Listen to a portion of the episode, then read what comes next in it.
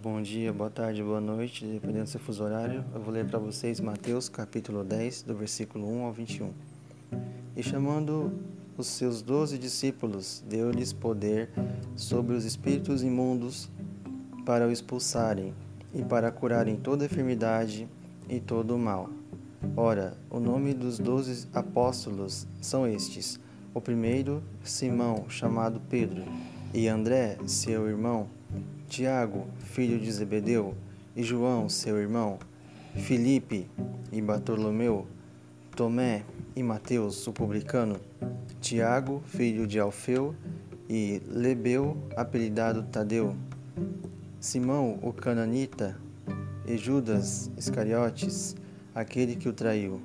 Jesus enviou estes doze e lhes ordenou, dizendo: Não ireis pelo caminho dos gentios, nem entrareis em cidade de samaritanos, mas ide antes as ovelhas perdidas da casa de Israel. E indo pregai dizendo: É chegado o reino dos céus. Curai os enfermos, limpai os leprosos, ressuscitai os mortos, expulsai os demônios. De graça recebestes, de graça dai. Não possuais ouro nem prata, nem cobre em vossos cintos, nem alforjes para o caminho nem duas túnicas, nem alparcas, nem bordões, porque digno é o operário do seu alimento. E em qualquer cidade ou aldeia que entrardes, procurai saber quem nela seja digno, e hospedai-vos aí, até que vos retireis.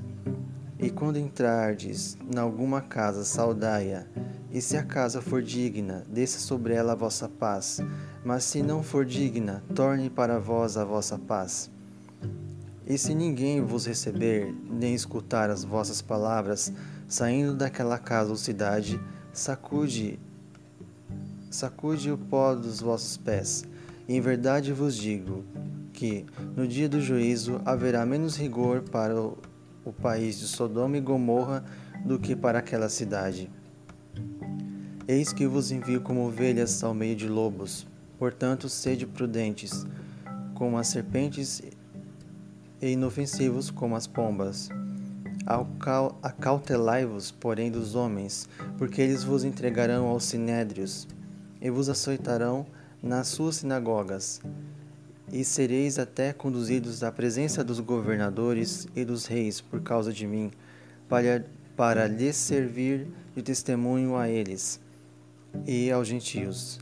Mas, quando vos entregarem, não vos dê cuidado como ou o que haveis de falar, porque naquela mesma hora vos será ministrado o que haveis de dizer.